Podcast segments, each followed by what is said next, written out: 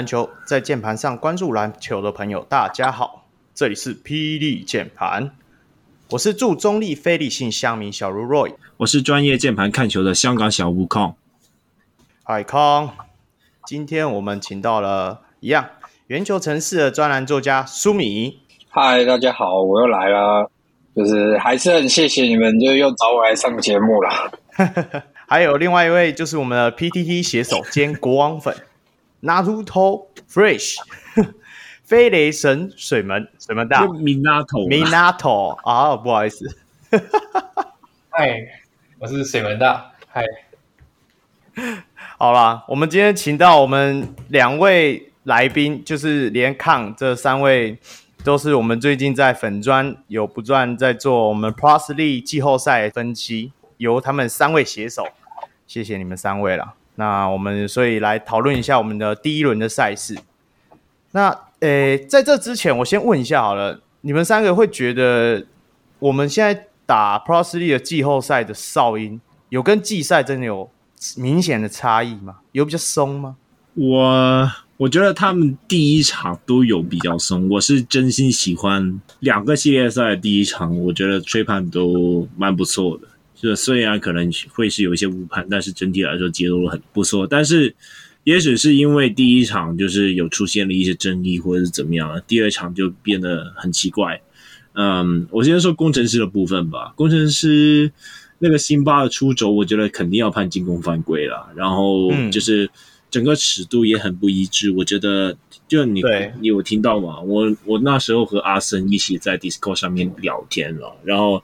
阿森就直接爆气啊！那 阿森他直接就把那个九十九号的那个裁判的名字啊，都全部贴在那个 Instagram 的 Story 上面。那你也知道他有多不满吧？嗯、那至于这就是刚刚才打完的那一场，就是呃富邦的那一场，我觉得碎的很零碎。那个我觉得那个犯规的尺度有点太严了啦。也许是因为上一场是 Yangovic 他被塞瑟夫推倒，然后可能是。膝盖有伤是这样子，所以导致了说这一场他把那个吹判弄得很严，反而就让整个比赛的节奏变得很零碎这个样子。哎、嗯，那苏米呢？你自己觉得有感觉有差异吗？其实就像控讲的啦，前面那一两场的确是比较松，然后我觉得会让比赛比较有激情。那但是讲回来，就是说为什么后面会变成这样？我觉得这是台湾篮球裁判的老问题。就是说，我觉得你比赛里面有误判，这个大家都你说骂归骂啦，其实实际上最后你都还是可以接受，因为裁判毕竟是人，不可能说都吹得很准。那现在也有就是。挑战制度其实可以可以让大家有去做一个检视，然后也许比赛中真的发生什么 比较严重的误判，可以可以透过挑战的方式把它改回来。但是台台湾裁判的问题一直都是哨音不一致，三个人不一致。譬如说就，就就像我那天讲嘛，我我真的觉得工程师要不要改一下名，改成抱怨队好了啦。就你每一球都要都要吵，就是看到就是很很无言。好，那讲讲回来，就是说为为什么会这样，就是。照理讲，就是如果说你你这个吹判有误，或者是说偏袒哪一边，那理论上应该来讲是某一队会一直吃亏，然后另外一队一直得利。但不是，你你发现到最后，台湾篮球到最后都是两边一起骂，然后这边也是球一过来逼，然后另外一边开始抱怨，然后球过去又逼，然后又换另外一边的抱怨，就是三个裁判的尺度不一致啊！我我我不知道怎么解决这个问题啊，因为毕竟我不是裁判，但是。我自己是觉得，不管吹的好或坏，那个都其次。就是你你要摸毛哨，就想 OK，但拜托你三个一起摸啊，不然就是你大家要出，就是三个一起出到底。你你有的人摸毛哨吹，有的人出吹，就造成最后会这样。所以我觉得今天就是就就像康刚刚讲，因为前一场，所以你到今天，然后他又有点可能矫枉过正，怕说。就是被这边抱怨，被那边抱怨，所以最后就是，反正你回到有点回到例行赛那个那个状况，就是有一些摸毛哨，他就是也是给，那你给到后面就是会变比赛节奏很很碎，很碎。好了，那这样我们再来问一个比较中立的角色，国王迷，你怎么会觉得他中立？我故意讲的没，水门大，你觉得呢？嗯、你你怎么一个光明视角来说的话，我还是会引用我们。总教练讲的话，就是 Ryan 讲的，就是他说我们不想抱怨裁判的决定嘛，就是控制我们能尽能控制的东西。所以，其实我自己的立场来说的话，我在看一场比赛，我其实不太会想要去一直去对真裁判的误判啊，还有一些判决去做一些太纠结的问题，因为毕竟你这场比赛你要打好要赢球，还是得靠自己的表现，三分投不进，或是一些空档没进球什么的，啊、那不是裁判的问题。当然，有些误判是会蛮。让这些场上的球员会心情会很差，或是怎么之类的，那可能士气上也会有影响。但至少，我觉得还是要先把自己事情先做好。那回到季后赛来说，这样季后赛来说的话，我会觉得，当然就像空讲一样，第一场的那个哨音其实吹得蛮舒服的，就是整个流畅度都很够。身为一个球迷来看的话，其实这个比赛的观赏性是更高的。只是在第二场，像刚刚那一场。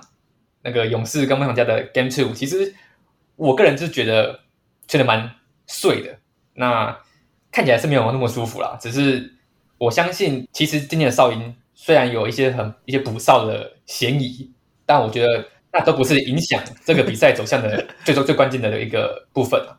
因为毕竟还是最后还是靠球员在场上的临场应变和反应能力去做 close game 嘛。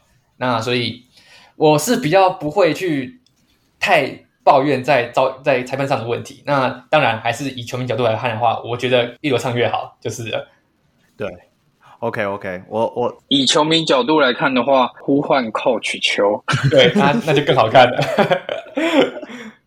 不是啦，我我大概理解你们三个人讲的。其实，毕竟联盟总第二年嘛，这是第一次、第二次的季后赛。我相信后面的系列赛，甚至是说到总冠军赛。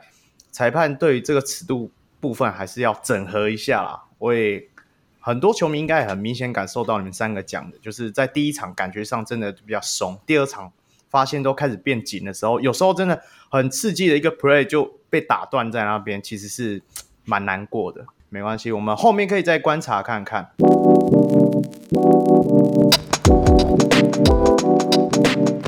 好，进来我们都讲到了刚刚的赛事。我们今天录音是六月六号，刚刚打完那个 BG 二跟梦想家跟勇士的比赛，那我们就来聊一下好了。呃，这一场的话就是 BG 二在六月六号，台新梦想家以九十四败给来访的富邦勇士一百分。呃，得分比较优异的大概就是是像呃林志杰有拿到十三分六篮板。张宗宪也有拿下十八分，林书伟也获得十六分。那洋将部分大概就是新特利斩获了十六分、十一篮板。那梦想家的部分大概是 Gilbeck 的十六分、二十一篮板，还有 Boy 的三十一分、十二篮板，表现较为优异。好，那这一场的话，三位应该都有看比赛啦。那我们先问看好了，你自己觉得说这场比赛，你你自己觉得有什么看点？有什么看点？我觉得最大的就是 Boy 的救赎吧。老实说，我之前我一直都是觉得 Boy 是那四名洋将，就是梦想家之前有 Hicks 在的时候，我是觉得 Boy 是应该被淘汰的那个。嗯、但是我觉得这一场他有证明了自己了。啊、那呃，我也很希望，也也对他这个表现感到很欣慰。就可惜这一场就是球队还是输球这样子。那 Boy 他今天的表现主要是一些。打 pick and pop 的一些 pop out pop out 以后再去做一个面框的切入，还有一些可能是 flat screen 以后直接的空切。我必须得说，他也许之前是有伤了，今天看起来他那个切入的延展性是真的非常好。你没有看过 boy 原来可以跳的那么高，可以直接灌篮，可以躲过塞瑟夫的封盖，然后拉。突然，那个手变得七尺那么长，然后在他身后这样放篮放进去。说真的，我季赛我没有看见这些东西啦。那现在看起来，他的面框切入，还有一些三分的投射都蛮稳的。就希望下一场吧。就是现在，因为毕竟就没有了 Youngrovich，我不确定 Youngrovich 他未来还有没有办法再出战。但是，呃，应该没有。以目前 Boy 的表现来看，我觉得是收获的。梦想家不会陷入完全的劣势吧？OK，那刚刚水门大有帮我们出了我们这一场的赛事的分析了。那水门大，你来谈谈看，除了抗讲的 Boyd 的之外，你还有看到什么部分呢、啊？呃，好，那我想先延续一下控刚刚讲的 Boyd 的东西，就是呃，像刚刚控讲是说，呃，他觉得说 Boyd 是四个洋将之中可能最最差的一个。但我那时候在 Higgs 被梦想家丢掉的时候，其实我是觉得 Boyd 其实比 Hicks 好的原因是在于 Julius 教练在对于整个梦想家的战术配置其实是有一个脉络可以去思考的。嗯，那时候去年梦想家为什么会被被被被富邦打爆？其实就是因为他们外线其实就是不够稳定嘛。对啊。那我觉得我会觉得说，他们留 Boyd 的原因就是想要在他们外线很散的时候，可以有另外一个突破口去做选择。那 Hicks 是一个外线比较为主的一个洋将，那 Boyd 会比较注重在禁区的进攻。其实从例行赛中段到后段，其实已经看到说，Julius 会常在一些 ATO 一些战术设计会。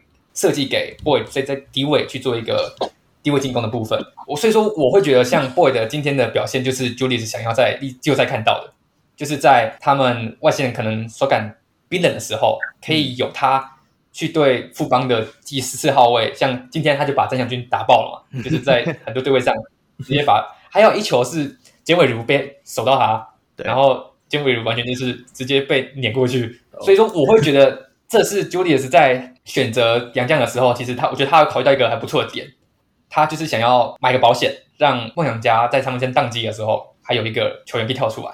延续控刚刚讲的，那今天其实我觉得最主要、最主要的还是就是富邦在防守上有个出现一个很大的问题，在于说他们在防守梦想家挡拆的时候，会很常走 over，然后让然后中锋像蔡瑟夫他们会手 drop。因此，梦想家的切入球员就会直接有一个二打一的有局部优势在。那可以知道说，为什么徐总想要做这样的战术配置，应该就是想不想要让梦想家的球员在第一线可以直接立刻拔起投三分。徐总选择做的这个的策略是说，让强边的球员去对切入球员去做夹击。只是今天钱肯尼又是一场 Chris Paul 上升的表现，他。经过挡拆后，一下 snake，一下 hostage dribble，然后远投近切，他的视野也是一直在线上。有一球是切过包夹的时候，直接找到后面协防漏掉的空档，直接传到一个底角三分进三分球进，这部分做得很好。还有他在跟 Gilbert 的两人挡拆的时候，Gilbert 的挡拆下滑时机角度都做得非常好，金肯尼的传球时机也非常到位。我觉得富邦在守挡拆的这部分是需要去做点检讨的。他们在第四节开始去守 ice 来防止这样子的情况发生，就是把这个局部二打一的优势去消灭、消消除掉。那梦想家其实也是因为这个问题，因为他们只要林书伟啦、张宗信啦、林志杰只要一挡拆都是走 over，所以他们几乎每一场半场进攻的球都会选择扣个挡拆，在 sideline 的 angle ball screen 去做一个战术的起手式。那再来是在梦想家的部分。我觉得他们今天会输的原因其实蛮简单的，就是纯粹就是在最后的关头的战略执行上和策略部署，其实没有富邦到位，而且而且就差那么一点点。那富邦在最后的关头，他们最后的一个战术配合，透过 Singletary 的的那个吸引力去拉开空间，然后让张宗宪走过一个无球掩护后，直接空切篮下，直接拿到一个简单两分，再加上。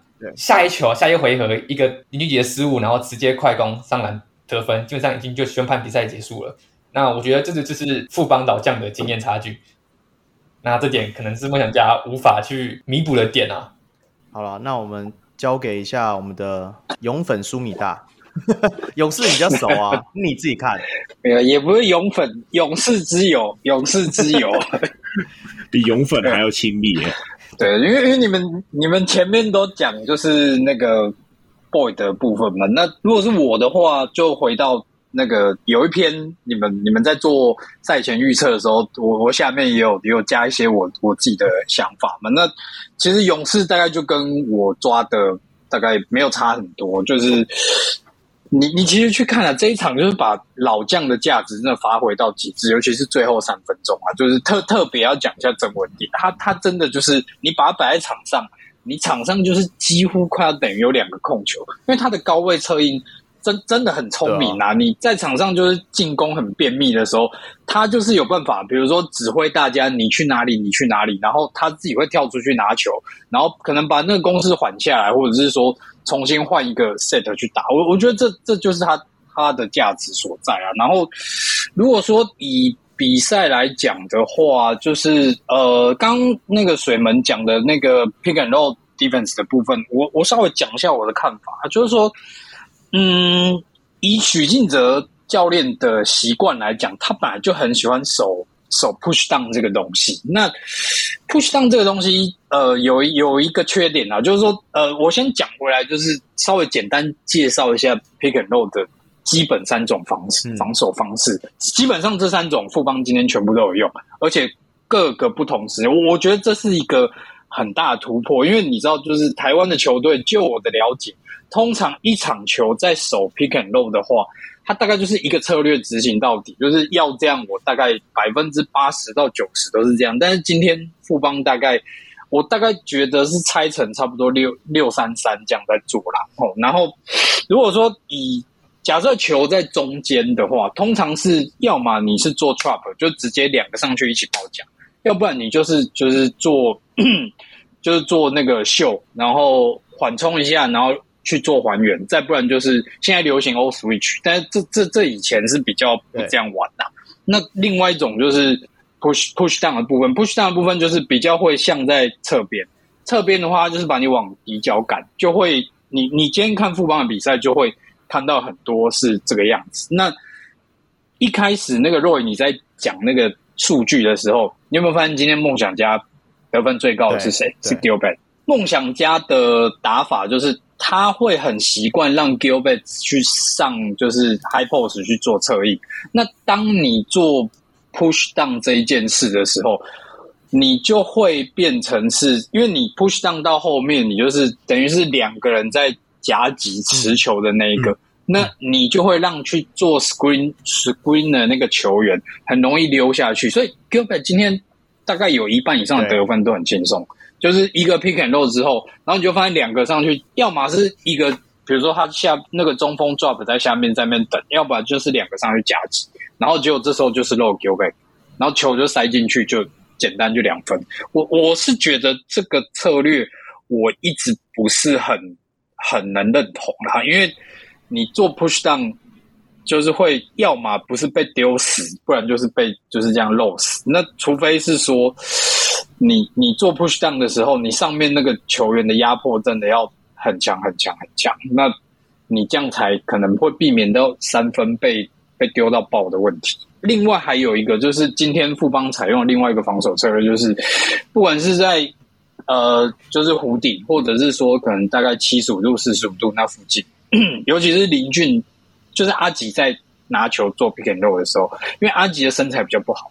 那他们会直接上去，有点类似做做包夹这样。但是我看到的问题是，他们后面的防守交代不够清楚。就是说，你今天两个上去做，不管是直接包夹，或是稍微做缓冲再还原，那速度都不够快。就是你要夹，就为什么不夹到底？那你要上去做缓冲，你缓一下就要赶快退回去。但是今天会，你会发现有很多球是，你看到两个球员上去了。然后到底是要夹还是不夹，做的很不干不脆。那你后面的协防也很难处理，所以变成，即便阿吉好像被夹，你但是他球还是可以送得出去，因为没没有夹的很紧啊。然后一送出去以后，梦想家可能再再做一个小导传，就是篮下轻松两分。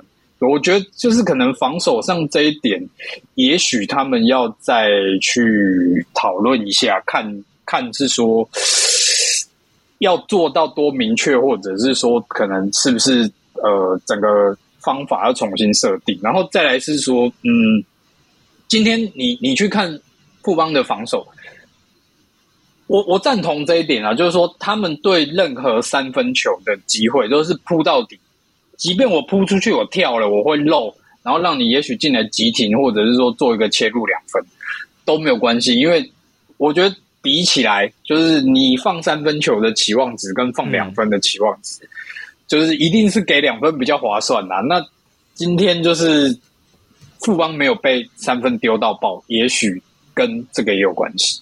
OK，那我想提一个问题哦，今天其实梦想家的三分球的出手的比例也没有到很高诶，可是就如同像刚刚苏米大这样讲的话，那照理来讲，梦想家应该可以在外围拿到空档才对啊，还是因为他们自己本身命中率不高，所以他们宁愿就都先往禁区挑战看看。呃，我想补充，我我想补充一点，就是你刚刚说为什么他们三分今天比较少，原因其实。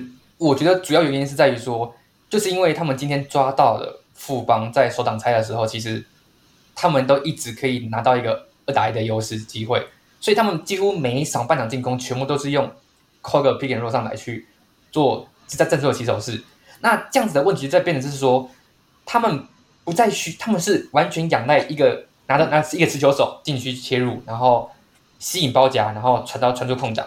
这把所有的球队的进攻空档全部仰赖在一个人身上的视野身上。今天钱可尼他，除非他就像是完全纯打纯控球，就是他每一球切入进去都是为了要传出空档，不然他还是会以自己上还有传出空档拆成两个部分。那这样子会导致说他们在做进攻的时候，他们是有其他选择的去可以去做选择的，他们可以直接上上上切入。也不是说他不会每一球都会往外去做空档的投射就对了。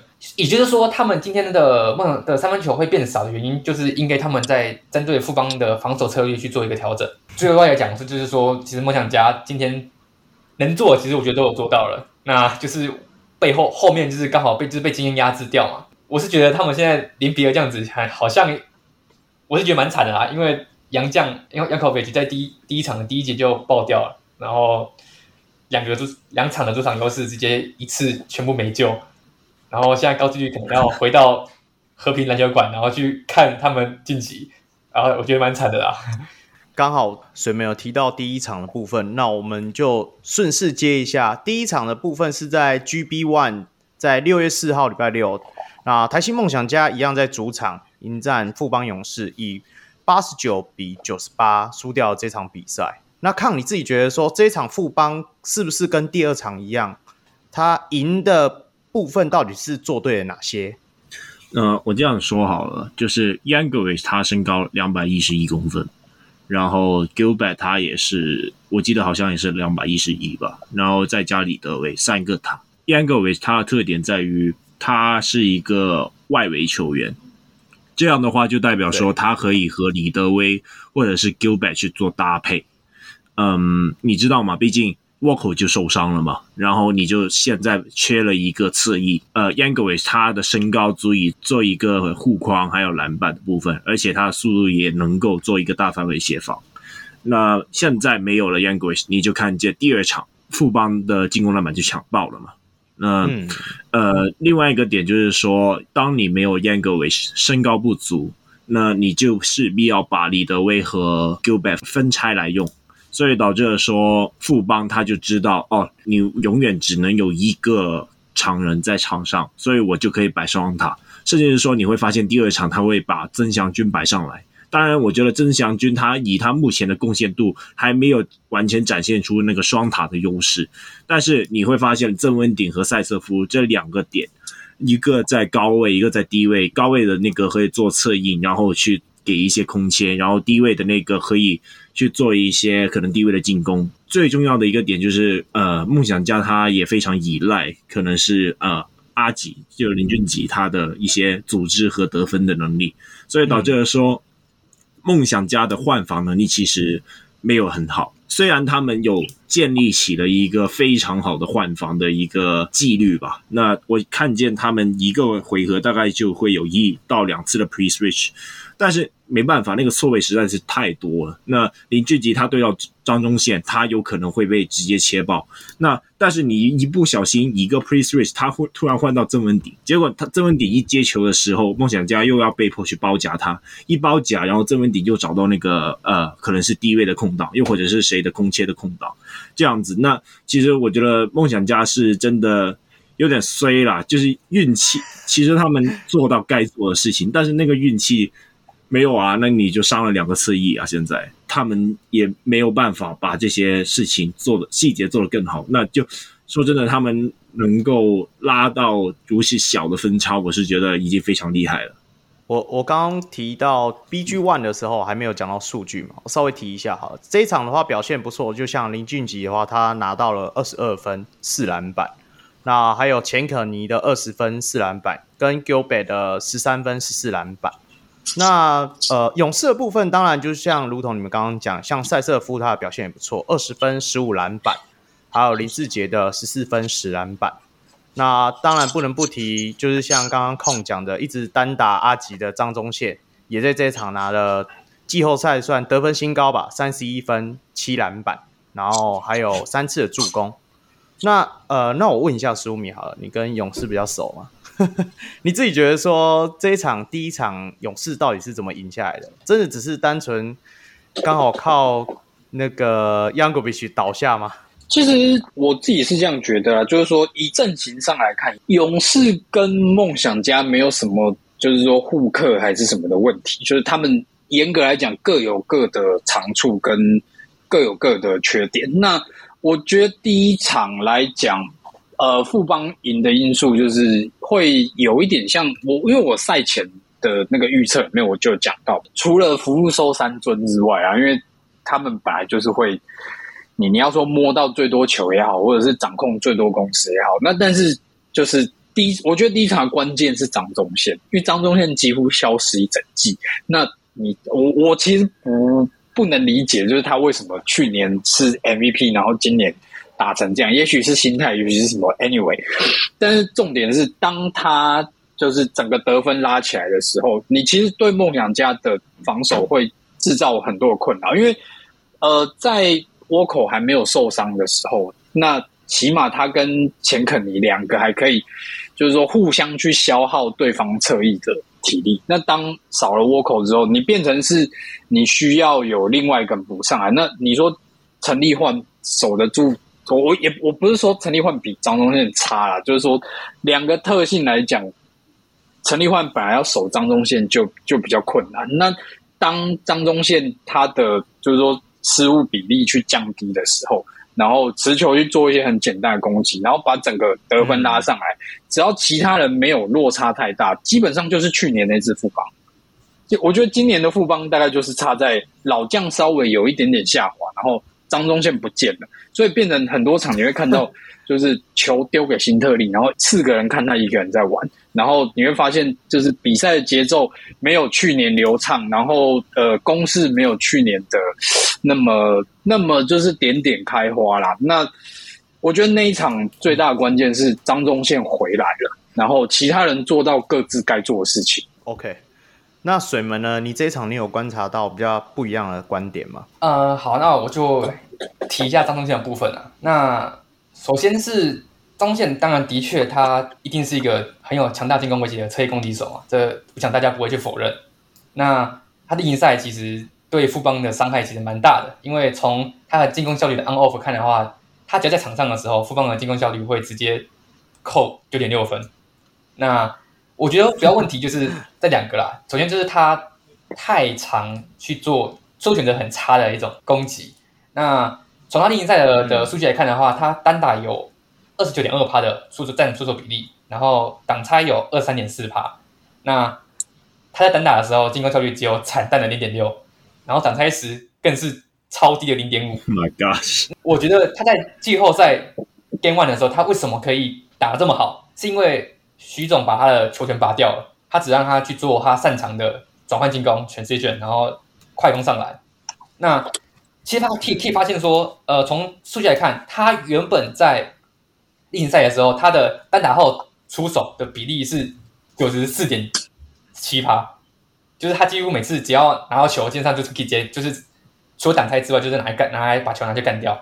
那他季后赛的时候，那个数这个数值直接降到六十趴。我觉得他在这部分其实已经有，应该是徐总调整的很好啊，就是他把他的。一些进攻出手选择很差，而且效率很低的一些行为去做更正，然后不要让他可以发现他在半场进攻的时候，其实球经过他不会让他去做多余的下球，还有投射。当然了，Game Two 比较多一点点，可能是他真的很真的很想吧。那 Game One 是几乎是少了很多。我有统计过，没有他想他想他想上罚球线看啦啦队。对啊，我怎么觉得？对，那讲到讲到讲到讲到这点，其实他作为一个为什么他可以是一个很强大的攻击手，原因是因为他在发球发球得分占比占了十五点六趴。那这个代表说他其实是一个很有切入攻击吸引力的，他可以去赚犯规。像今天他就让钱肯尼很快在第三节就直接无犯了嘛。对，那所以说这个其实是张宗宪应该做的，就是不要拿到球，然后去做 ISO，然后做一些进攻效率很低的选择。他要做的事情是在球队需要他的时候做他最擅长做的事情。那这也是我觉得，呃，勇士在 Game One 会赢得一个很重要的关键。还有一个点值得提醒的是说，富邦在 Game One 跟 Game Two 他们的 ATO 做得非常好。那刚刚前面有讲过说，他们 Game Two 在第四节的最后五十四秒的时候，他会有打一个很漂亮的。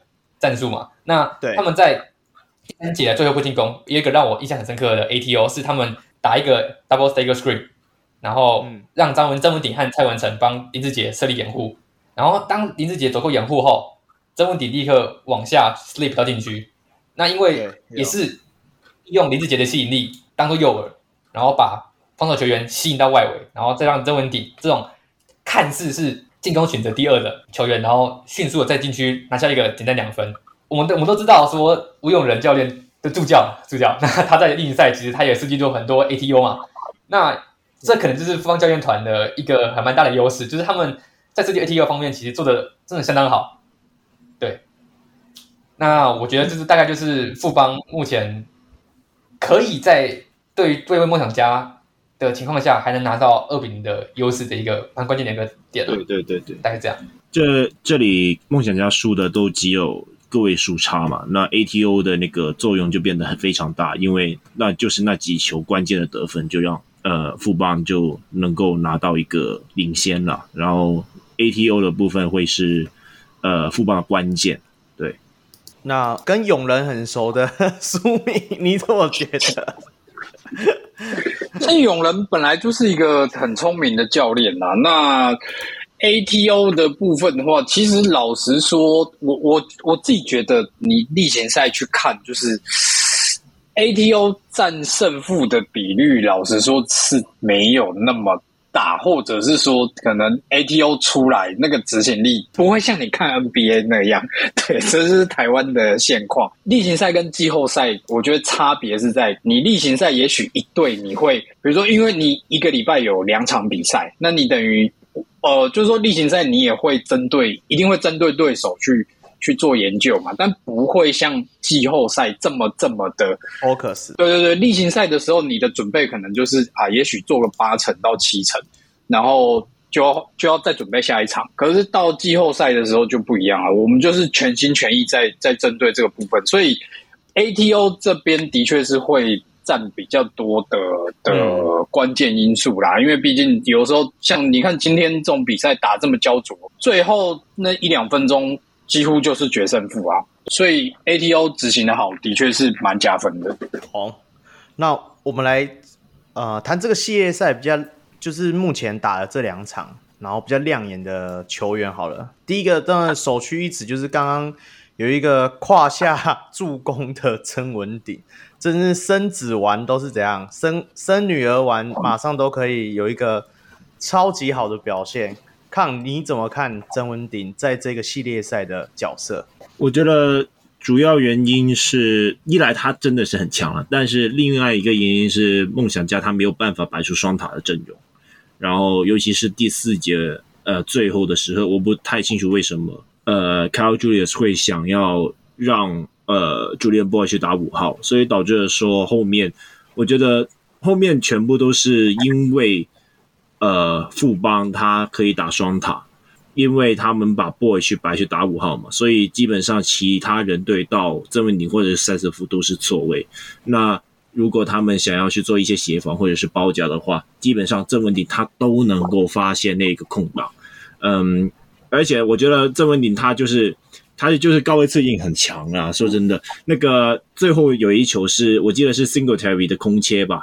啊、呃、啊，有两球，有一球是。第一球是在转换进攻的时候，我记得是我忘记是谁了，就是呃有人在 deny Singletary，然后曾文鼎就马上指挥 Singletary 空切，然后就直接给了两分。然后另外一个就是曾文鼎在高位持球，然后林志杰和张宗宪记得好像是一个 split action 吧，然后呃最后就是 Singletary 再是溜进去，然后再得分。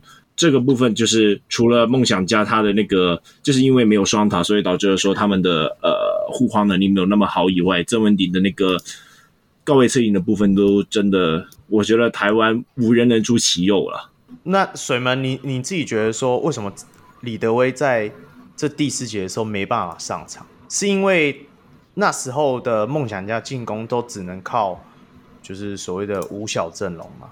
呃，因为其实。刚比完然后就录嘛，所以我还没有机会去看回放。那我当下的想法会是觉得说啊，首先我先讲 Game One 的时候，李德威其实我觉得他防守做的超好，就是他无论是在超节，然后做封阻，还有做一些 deflection 的动作，像是对对，他做超多，就是他在防守上真的是，我觉得必须给他很大的 credit。他无论而且重点是他无论是在第一场对对到 Jones 啊，然后林志杰啊、林书伟、张志宪这些富邦的进攻主力，他都可以在换防时，然后。不会立刻失位，嗯，那我会觉得今天他没有在最后关头上场的原因，可能就是第一个他外线可能真的是太窄，就是其实其实他今天如果三分够稳的话，其实整个空间感会拉得更舒服、更漂亮。其实为什么梦想家会把他当主力中锋，原因就是因为他有三分威胁能力嘛，对，对，但他今天几乎没有展现出这样子的的威胁，我是觉得有点可惜啊。那呃，也不好去揣测说 Julius 怎么的想法是怎样。那只能说，就是他的进攻端的上的呃一些贡献，其实比例赛还要低蛮多的。在那个关键时刻想要抢分的话，不放上他也是有道理在。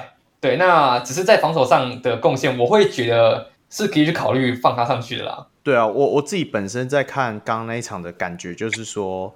明明李德威在第一场的防守，当然不是数据上看起来啦，就是说在看他场上的一些站位，那些都有十足的影响到勇士的进攻。我是搞不太懂为什么刚刚却没有让他上，就是在第四节的部分啦。好了，那我再问一个球员好了，就是阿吉。阿吉在第一场的时候，其实大家都看得出来，他在第四节就连拿了十二分嘛，在里面好像。溜来溜去，刚泥鳅嘞，对啊。那这一场其实切入的威力也是很有，只是说他自己手感不好。那苏米，我我问你，你你怎么看？说林俊杰在接下来的比赛里面需要做到哪些部分，才能够真的帮助到梦想家？他的部分的话，其实我觉得他已经几乎做到快要百分之百了，因为以他的身材来讲，然后他还可以在。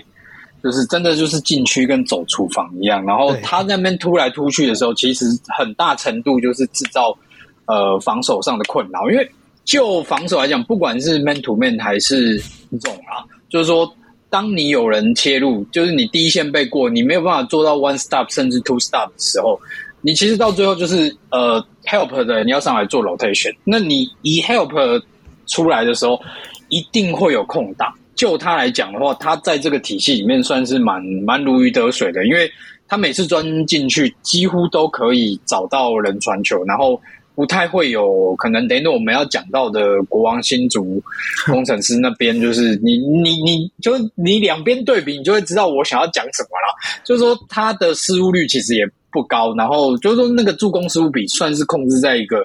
还蛮合理的范围。那你说他真的要再多做到什么，可以帮助到梦想家的话，我觉得是他的也他已经很准了。你不要这样子，就是说，也许 OK，也许他可能切入的时候，其他人的动位要帮助他啦，不要让他只有往外丢这个选项。对，也许可以增加一些内线空切的比例什么之类，oh, 让他可以去做到。就是更多样化的传球，那你这样相对是制造富邦防守上更大的困扰。对，你这个看法，我蛮认同的。好啦，那这个系列其实我们也聊的差不多，我们就来讲一下说，那三位觉得说，接下来梦想家，我们讲梦想家嘛，反正他们现在落后，到底要做到哪些部分，能够能够稍微扳平一下战局？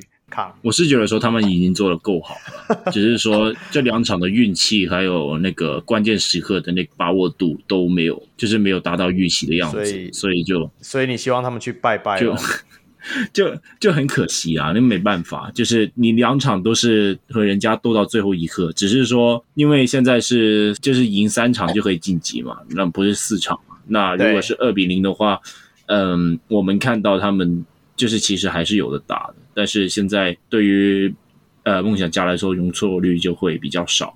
那我觉得先要是针对那个富邦他在手 drop 的部分呢，那至少呃，如果是最简单的方法，就是发动挡拆的人要把球投进，至少是说，例如是中距离或者怎么样的，那就像梦呃林俊杰在第一场的样子。那只要他能够把球投得进，挡掉，然后你就可以拉那个人出来。然后第二个点就是说，嗯，其他的射手吧。那如果对方是手 drop 的话，我有想过，就是会不会让 Gilbert 做一个短挡拆，然后再马上接一个手递手去弱边。这样的话，也许会对于呃富邦来说会造成一些威胁。但是问题是。那个三分要投的进啊！现在我老实说，我觉得目前台湾的球员还没有很有效的去威胁那个 drop 的那个防守策略，所以呃，这也是看一看呃梦想家他们的那个执行力，就是空档出来了，你能不能够把球投进这样子？那水门呢？你觉得梦想家该做到哪些？呃，手我是觉得说，像刚刚看我讲的说，手 drop 的防守策略其实。基本上适用于整个台篮吗？那我觉得除了三单的三分投进之外是一个重要，但我是觉得可以在中距离的出手其实可以多增加一点。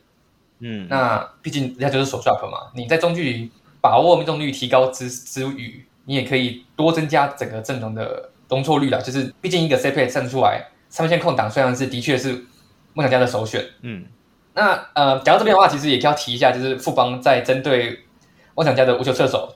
的防守其实做的还蛮不错的。不过最大一个点是说，他们在无论在 ATO 或是在看到简浩往底角方向走的时候，都会有人有富邦球员在互相提醒说：“哦，简浩往底角走了。”然后会适时的去做压迫跟包夹。那这就是为什么其实简浩在这两这季后赛两场其实都没有很爆发的发挥，因为毕竟他们例行赛就被 就就是被简浩射爆过一次吧。对对对，那所以他们在这点上的针对其实是做的。够有力的，所以说我会觉得说，既然他会被针对，那我们是不是可以拿他去当诱饵？就像富邦会拿李志杰的进攻威胁，还有新德里的进攻威胁去做诱饵来设计战术，可不是不是可以让简浩呃在被针对的情况下，以他的进攻威胁去当个诱饵，去多设计其他人的空档出来？但当然，我是觉得梦想家其实真的运气蛮背的。如果现在有倭寇跟杨可北局的话，其实战局会。怎么样？其实很难说。对，现在在顶替 Voko 的的人就是陈立焕嘛。那陈立焕虽然他在防守上其实有做出他该有的贡献，只是他的进攻威胁就是没有 Voko 的高。他也他的下球威胁的力也其实也没有陈立也也没有 Voko 还要高。嗯、在防守上 Voko 又又更硬。对啊，我就觉得梦想家其实他他们也把他们能做的都做到算还不错了，运气真的是蛮差的。那 那我们请我们的勇士之友。总结一下，总结一下。那勇士到底，所以勇士怎样躺着赢了吗？接下来最后一场，其实也没有，因为呃，我我是不知道为什么梦想家在季后赛会在这个环节反而做的没有例行赛好。就是说，其实，在例行赛你可以发现，梦想家是一个很 physical 的球队，就是他们在做，不管是从前场压迫，或者是到半场的防守。就是他们是很强调、很强调 physical 的，对啊。那尤其是对到富邦这种就是比较年纪偏大的球队，尤其可能像例行呃季后赛第一场就是尺度给的那么松的情况下，你我觉得他们现在可以也许针对这个点去去做加强啊，就是可能想办法去消耗每一次过半场的体力，或者说增加他们过半场的难度，然后让他们在进攻上就是。不要那么的轻松。那回来讲到自己进攻的话，就是三分大，反正大家都讲，就是看你可以甩几个六出来了，就这样。因为富邦在例行赛被杀爆，就是甩到六啊！你那到底要怎么挡？就是老实说，什么策略，你对到那种准度，效果都起码折半啦。那如果说，呃，我我记得今天。那个球评有讲，好像平均他们输梦想家富邦输梦想家比比赛大概是场均是十八颗三分吧？那今天大概是进几颗啊？八颗。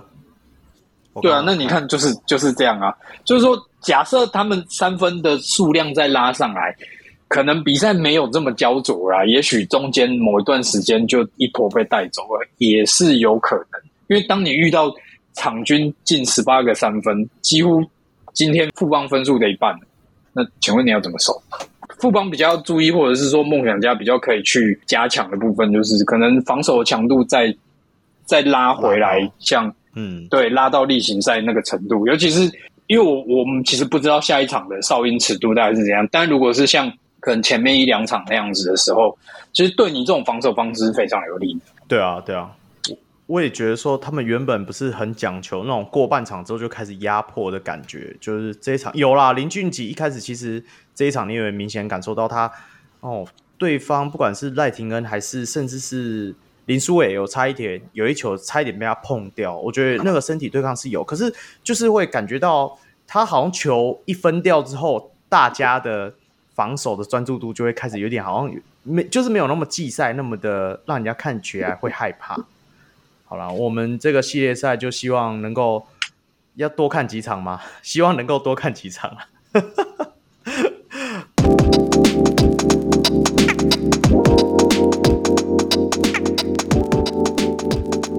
好，那既然都讲完了这个系列赛，我们就来讲另外一组人马了。A G One 在六月三号礼拜五，新竹工程师主场迎战新北国王，那以九十七比八十六击败新北国王。数据比较好的话，工程师的部分大概就是法师拿了二十四分、十六篮板，跟辛巴拿了二十六分、十九篮板。本土的部分大概就是李佳瑞在最后有一个有一个亮眼的表现，拿下了十二分。那国王的部分其实大家的表现都差不多，比较可以谈得出来，大概就是汤马士有拿下二十四分、十五篮板，跟 Davis 也有十五分、十一篮板的表现。那本土的话，大概就是李凯业拿下了十二分，跟杨敬敏的十三分。这一场比赛，我们要不要先请国王迷先谈？先让你 complain 水门，呃，是先讲 Game One 吗？还是讲两场都讲？你先讲 Game One 就好啦，没关系，我们可以还有大把时间让你聊。先讲 Game One 嘛，那呃，对，就是首先我们先从上半场开始讲。那上半场第一节国王打的超好，我想大家都都都知道嘛，对，他们基本上就是他们标配嘛，第一节打的超棒，然后后面开始绕赛嘛。对，那那从上半场开始，其实。Ryan 其实很明显是想要让杨建明保留体力，对，就是由杨建明主导进攻，持球频率其实相当的低。那我看到一些 play 是他往禁区去帮汤马，去帮汤马斯去射打，然后让汤马斯可以清出一个比较好的禁区空间。再来说他在防守上其实也不会让杨建明去守到工程师的进攻主力，像法师啊，嗯、还有朱彦豪之类的。这边还是要虽然不想是就是还是得承认一下，就是工程师的教练团在。调度上很灵活。一开始他们在第一节想要去防，因为那时候国王的第一节三分其实炸开嘛，就是完全什么射都不进。那他们他们想要去做三个联防，去做转换，去去去压制他们的三分火线。可是呃，刚好是在三二联防其实做的蛮差的点是说，他们在第二线的两个人，那个二是辛巴跟吴代豪，然后吴代豪是负责去做更远的扑防，就是为了想要让辛巴去留在禁区了。那结果。一就立刻就是因为他的协防速度太慢，所以导致三分被射歪。林冠仁将军就是很快就是转换防守防守方式，然后去防堵国王的的进攻外线火力。那到第二节之后呢，也开始就是国王开始慢慢宕机啦，然后就是真的是标配的。那每就是然后还还有法师那连续三颗那个那个不知道在讲那个投投什么的三分球，还有辛巴那个压哨三分球。那啊，只能问天哪，那个那个能怎么办？那没办法。从那几个三分球之后。后续下半场真的是一泻千里，就是首先他们的防守沟通啊、轮转啊超差，然后让第一线的防线整个是随便过一次简单的切入就直接是一个简单的 up，然后还有就是他们的罚球超烂，就是烂烂烂到烂到我觉得我进去投都都比较准的那种烂，就是我我不我不懂哎，杨杨敬敏 Q 这些在例行赛罚球率都是很稳定的，而且基本上是台湾篮球高标的球员。他们在那边给我罚球命中率低于三成、低于四成的这种，你这样怎么赢季后赛啊？然后你们都知道，辛巴就是他就是不会扑防，结果呢，你们你们在中距离出手又又降得很低。那第一场是让 Ligis 当上上先发嘛，然后不是放 Mullins。那 Ligis 其实我觉得他也尽力了，虽然他罚球还是还是很烂，但是他在防守上其实做得还不错。有针对法师的一些，像法师那三分球先不讨论了，只是其他的一些进攻，他其实都都挡下来。作为一个 defensive point of attack，其实我觉得他做得非常好了。那再就是他们把 Q 当做狗背在在在用嘛，就是让第一线一直被过，然后然后然后让 Q 去一直做铺防嘛，去做盖火，他不盖了，记得是盖七个还八个火锅嘛，对不对？那就是一直像狗背一样啊，每次米球啊，当那些烂后卫防守，每次一直被过，然后就是让狗背在后面去做铺防、做火锅啊。那结果坏处就是 Q 在第四节体体力不够，然后进攻上没什么体力去去放篮，等于是说第一第一场几乎就是策略第一在开局上是对的啦，只是后续的调整跟临临场应变其实很慢，而且不够，再再再加上他们的罚球太烂，那导致整个比赛几乎是。一七千里也难看，就是不要不要说是我我是球我是国王迷啦，就是大家应该都觉得他们下半场内容真的很难看吧？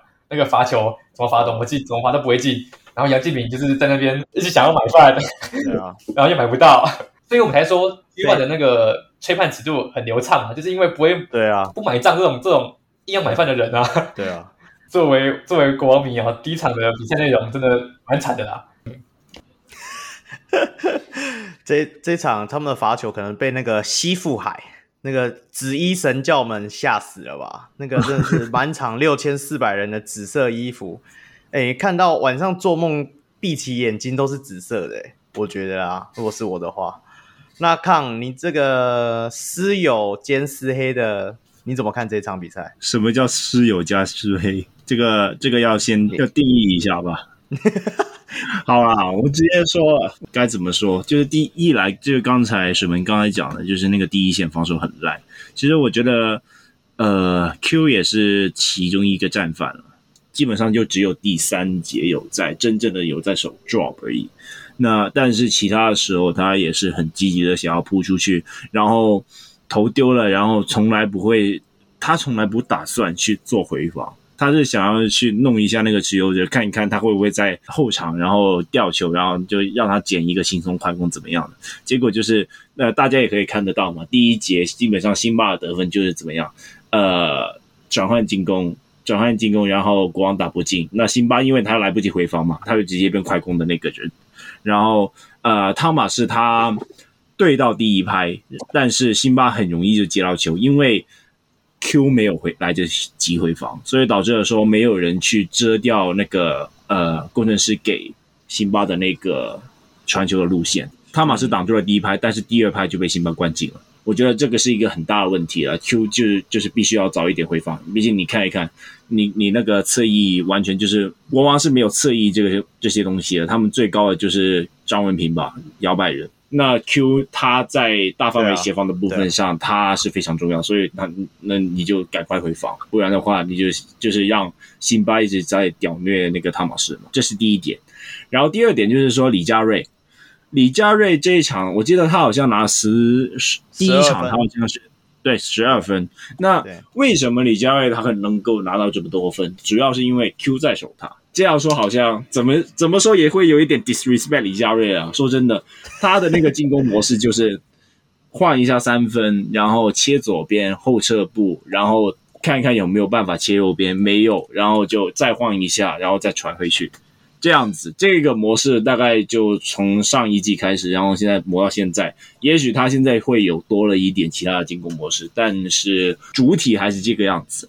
那我不知道国王他有没有做一些 scouting 或者是怎么样的。李佳瑞这一种球员，基本上他只要放在场上，国王的防守就可以很轻松，因为你对上李佳瑞，你只需要不跳去做一个纯粹的举手的干扰，然后踩死他的切入路径，基本上他在进攻端的发挥的威胁性并没有那么大。那守李佳瑞的那个中锋，他就可以肆无忌惮去。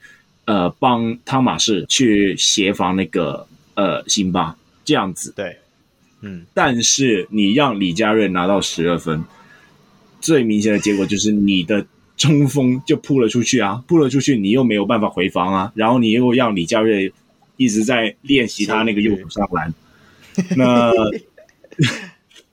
这就是最大问题啊！你没。扑了出去，你没有办法协防新发，而你自己守的人也没有守到很好。那我觉得 Q 就是要克制一点，不要随便的乱跳这样子。我觉得国王除了就除了 Q 以外，你各个呃那个国王的那个 scouting 也要做的很好啊。那个那怎么会让李佳伟打成这个样子？你应该会知道对方球员的一些特性，你应该有一些特定的防守策略给特定的球员这样子。呃，我觉得这一场就是这些执行力做的太差，所以导致了说，呃，让工程师进攻打的蛮轻松的。好，那接下来我们再欢迎我们的国王之友 苏明，你怎么哪里都是你朋友？两边两边我都有熟的，不要这样，两边都两边、哦、都有熟。那你今天你？你你今天要当狮子之友，这一场两这一个系列赛你要当狮子之友还是国王之友？应该是要当一下狮 狮友啦，因为毕竟你知道，就是每天在那边骂人家鸡汤，这时候要给人家一些肯定。哎、欸，对对对对对对对对，我我就想要你当这个角色。好啊，那你觉得这一场工程师到底做对了什么？哎、欸，连赢两场、欸，哎，大家都没想到。就是就是这个部分，平常一直在呛林冠伦是鸡汤嘛，但是他的确在这一轮季后赛做了很多对的事情。嗯，就是呃，第一个是他真的应变很快，然后感觉是功课做得非常非常的够。然后就是当，因为我们都知道，其实 game plan 出来的时候，你不可能只有 plan A，一定是他有什么应，他有什么，他端出什么菜的时候，你就会可能 B C D 一直接下去。那平常就是大家都在骂啊，什么他调度不好啊，然后调度很慢啊，不知道在换人换什么，不知道在打什么东西这样。但季后赛对，绝对看不到，而且他应变得非常快。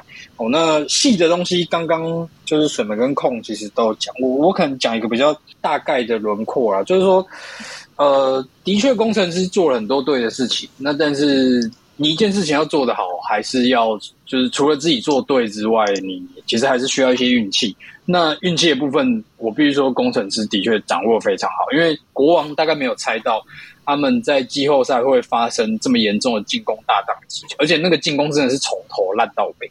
讲回来，就是为什么会烂成这样？就是你你其实可以去回想一下，国国王例行赛的进攻就是流畅漂亮，然后大家都赞赏，所以他一度战绩很好。然后你就可以发现他做了很多多变的进攻啊，不管是。Corner offense、Stack offense 之类的，然后会有很多不一样的应变。比如说，可能高位持球者在做 two man game 的时候，他会有自己的判断，也许给球去做 roll in，也许不给球自己做单打。那其他的角色球员也都知道自己这时候在场上的任务是什么，然后什么时候该做，什么时候不该做。所以会有很多就是呃华丽的跑位、空手切、high low，然后各种。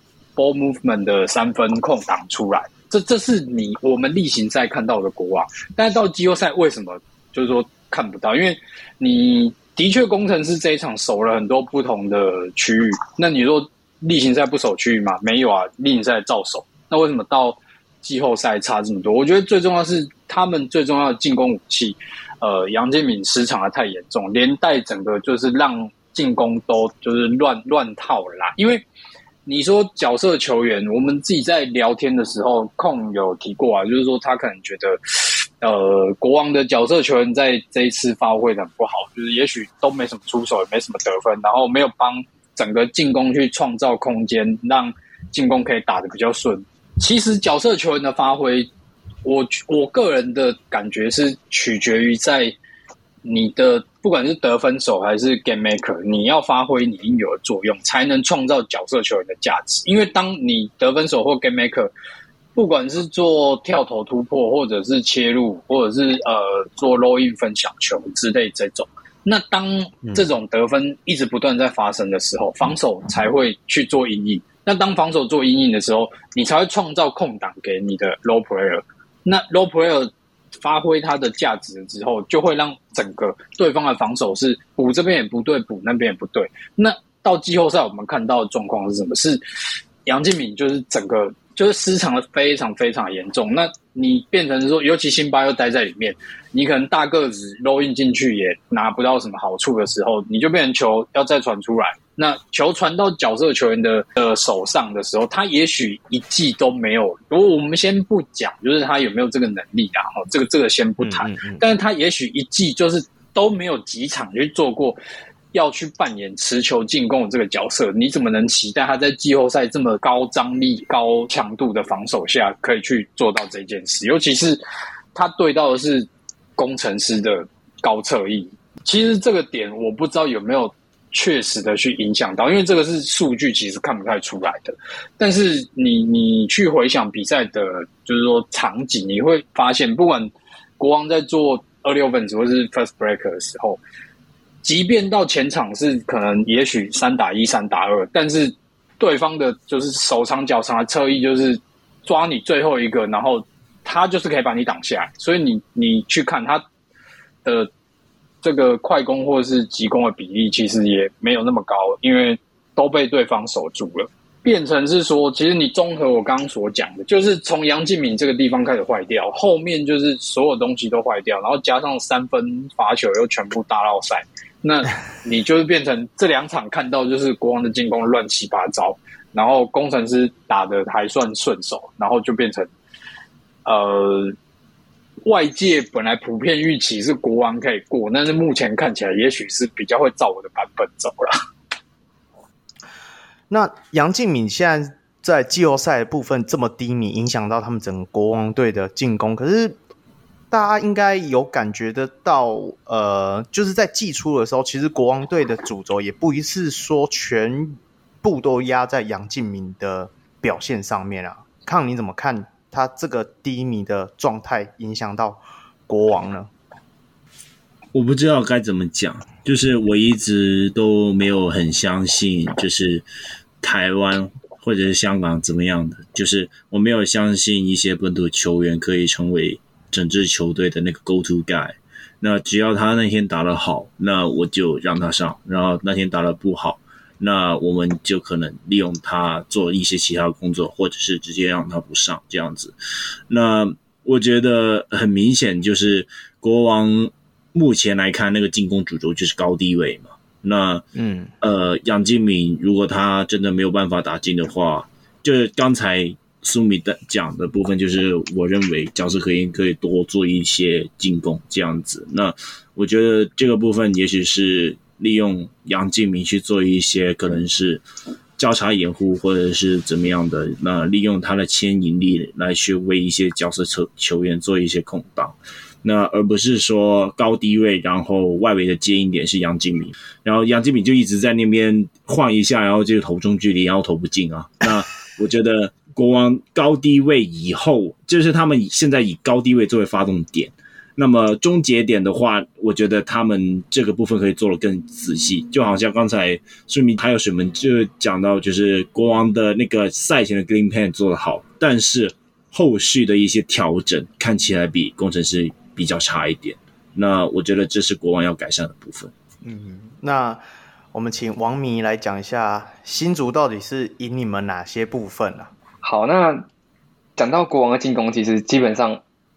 最重要的当然是就是汤马士在高位的 deflection 去做掩护，然后还有 DHO，他他三分威胁能力可以打 five out 的阵型。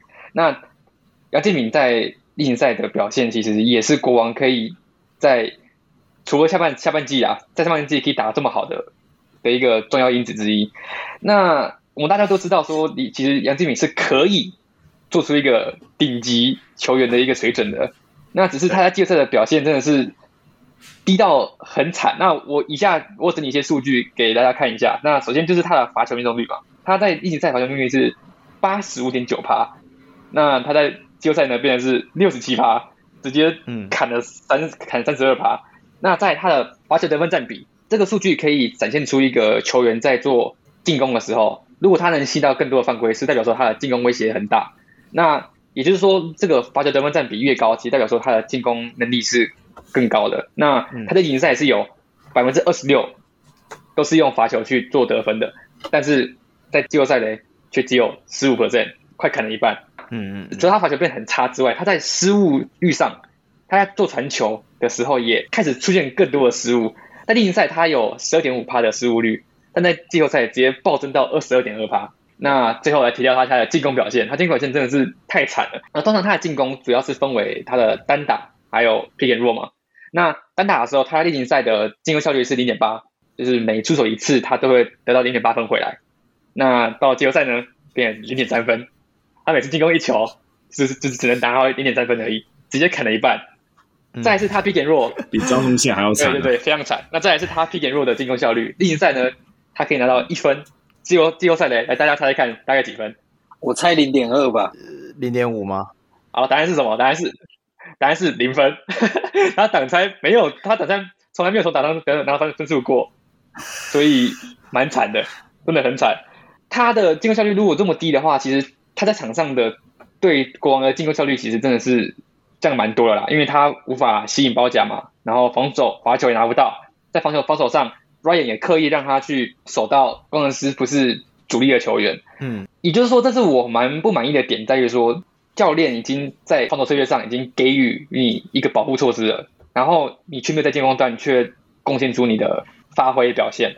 我觉得如果杨敬敏没有在下一场把他的发发挥提升到正常情况下的话，其实基本上很难赢的原因是因为，其实基本上工程师的侧翼防线，你说真的很强吗？其实他不会是，基本上他们没有在侧翼是有个超级大手在的，他们没有一个人可以可以去做，去对一些顶级单打手去做一些有效的抵抗。但是杨建敏却没有在这个点上，可能去错位去单打一些他们比较矮小的后卫之类的。那像 G Game Two 的时候，他不是在第一节也是国王把工程师轰爆十九比三的开局，对啊，然后林冠伦立刻换出换把田浩跟高国豪换上来，然后去活络进攻嘛。那当对手摆上出这么小的矮小阵容，然后你作为球队的顶级球星、顶级的单打攻击手，却没有在对方有明显的 mismatch 问题下，从这个弱点去做取分，反而让田浩上场的所有负面效益全部消失。那这样子，林冠伦为什么他可以在调度上这么灵活？也是因为国王已经没有什么可以很那种很稳定的进攻武器了。再来就是工程师的执行力也比国王还要好很多。那前面讲到说国王在防守上，他们基本都没有，就是他们防守交代跟沟通其实做的很差。那在这这就是 Ryan 针对法师的防守，其实我觉得也没有做到很好。他就让张文平，然后简佑哲，呃，不是简佑，哎，简佑哲吗？还是欧凯杰？就是对对，就是一就是一个人就让他去对法师，然后后面协防完全不让他不不不不去支援他。那说真的，我也不会期待说张文平立刻去 去挡下他，然后然后成功守住嘛，这这不切实际嘛，因为对方就是一个顶级的攻击手啊，那结果后面没有人去做协防跟帮助，那这样不等于是送分吗？也就是说，我可以带回到说，Ryan 今天在季后赛的 game plan，还有一些他的调度上的问题。首先，我觉得他的最大的问题是他的临场调度其实反应没有到很很好。那最最明显的例子就是就是他在 game two 的时候。是到第三节之后才让，呃，场上的那个场上的球员去放投李佳瑞，然后李佳瑞也也很识相的 做出了一堆很白痴的 play，然后制造一堆很白痴的失误。我觉得这个调度有就是有，那有是好的，可是只是太慢了，因为毕竟李佳瑞在场上的的功用就跟康讲的一样，他其实基本上就是晃投三分，然后夹个左切，然后突然往右切，然后再。举一下，举两下，没有了，我就把球往外传嘛。那不仅拖延了半场进攻的时间，然后也让整个场上的空间感变得非常差。基本上是可以放投的。那为什么我选择不放投的原因，其实我可能觉得是说，他们不想要在三分线上做任何的掉分吧。那事实上，工程师在三三分线也没有到说完全以三分线去击垮国王的防线。那当然，法师例外，法师那个三分球真的是。无解，我也我也不知道怎么办，因为都对到都对到对到脸上了，那还能怎么办呢？对吧？那再来再来就是，嗯、呃，像汤马斯他在，因为因为他们都是以 Q 和莫伦斯去做主防辛巴的的任务，然后让汤马斯去在旁边做做协防。那可是汤马斯有时候会守到太外围，导致辛巴已经往禁区视线的时候，他没有及时的做协防。还有莫伦斯在协防的时候，很容易产生过剩的情况，就是他会把他的。焦点跟注意力集中在切入球员，而不是他应该要好好固守的辛巴，导致会出现一些像在辛巴经过挡拆之后下滑，会发现穆伦站在他的他的前方，而不是卡在他辛巴跟篮筐的中间，也也可以说是球员的执行力的问执行力上的问题。那我也觉得这就就是工程师可以目前领先国王的最大的原因，他们在执行教练的策略，教练派上任何人都能在立刻做出他教练想要他做出的贡献。嗯嗯嗯，对。那我这就是我觉得最大的关键了。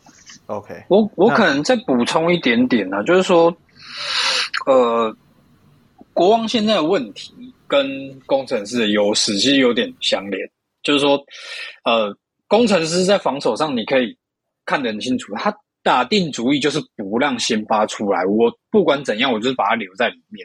那你说，哦，因为前面刚好提到嘛，杨建明的 pick and roll 得分几乎是零，我觉得。除了他之外，其他的进攻球员也遇到一样的问题，因为他们 pick and roll 进去的时候，他们会遇到一只扫把在里面，然后你变成切入也不对，然后中距离跳投就是其实你说没有影响嘛，他他多踩一步出来，你心里也是会稍微踹一下吧，就怕被盖还是什么的。那所以国王的进攻，我我看第二场。呃，Ryan 其实有试图要解决这个问题，就是说他在他的 High Low 上做了很多很多的布阵，不管是呃 Thomas 去走到 Low Pole 的时候，然后去做分球，或者是说让 Mullins 走走 Low Pole，然后 Thomas 会就是从就是高位去做切入。其实他们第一节是有试图去解决这个问题，但是那我觉得这一时而已，因为你到最后。还是需要高个子的三分把辛巴拉出来。毕竟他当初找穆伦斯，我觉得一部分除了防守上是呃要去扛辛巴之外，就是他因为他也是有三分外线的四五号球员，所以四五号球员的三分要回到正常水准啊，就是起码你要有个大概两成八到三成，不然。你让辛巴一直哇，你的要求那么低哦？就起码起码最少，因为他们现在连这都不到啊。你既然做到这，这 也是吧？好，那所以我的意思就是说，你不解决辛巴一直待在禁区这个问题，就会让国王的所有进攻问题更加严重。嗯嗯。啊，我想再补充一个点，就是说，像很多人觉得说，Ryan Ryan 可能没料啊，或者瓜啊什么之类的。那我是觉得他在。赛前的 game plan，我觉得他做的很好。两场 game one、game two 的开局都可以直接暴打对面，其实这个是一个正一个侧面证明啊。只是说在后续上，他的战略调整不到位之外，然后也也可能是受限于人手问题。就是说真的，锋线对面锋线就是比我们更高更大。那张文平就是就是比法师还要矮，比小法师还要瘦。然后黄凯杰也是没有比朱云豪还要更更大只更壮。为什么我会觉得他们的？防守策略其实也没有到很大问题，是在于说，他们其实很多人的交代跟策略其实是有执行到的，只是执行的不够确实。像比方说有一球是朱云豪不是有一球很明显的大空挡三分嘛？那是因为洪凯杰被辛巴挡拆后卡住嘛，然后朱云豪经过辛巴挡拆后走个 snake 跑到三分线外，结果没有人对位。那那一球其实是看起来好像是洪凯杰很白很白痴，直接被辛巴卡死了，然后就不扑上扑上来了。但其实是洪凯杰在死死的卡着辛巴，不要让辛巴往禁区走。嗯，那结果大家都知道说这应该是他们的防守策略，结果却没有人去及时的扑防。那李凯燕有在最后一拍有选择去往上去秀一拍，但是来不及了。嗯，因为你你你不应该要放一个今今天三分这么火烫的朱云豪在三分线上可以有这么大的空档去做投射。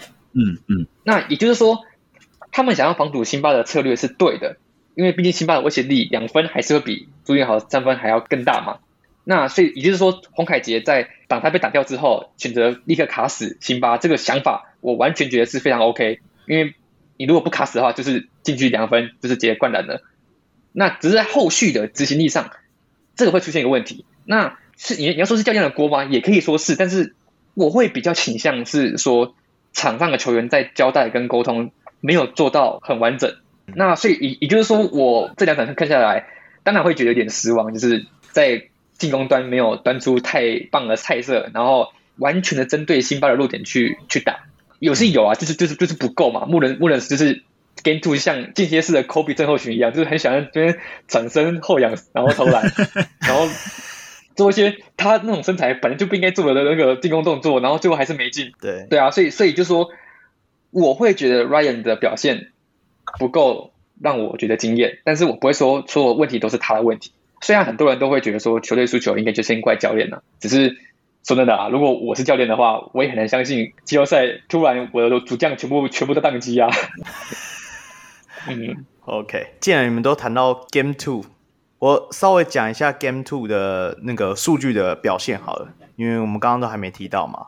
那 Game Two 的话，就是在诶 AG 二是在六月五号礼拜天，新竹工程师主场一样对战新北国王，是以九十九比九十一赢下这场比赛胜利。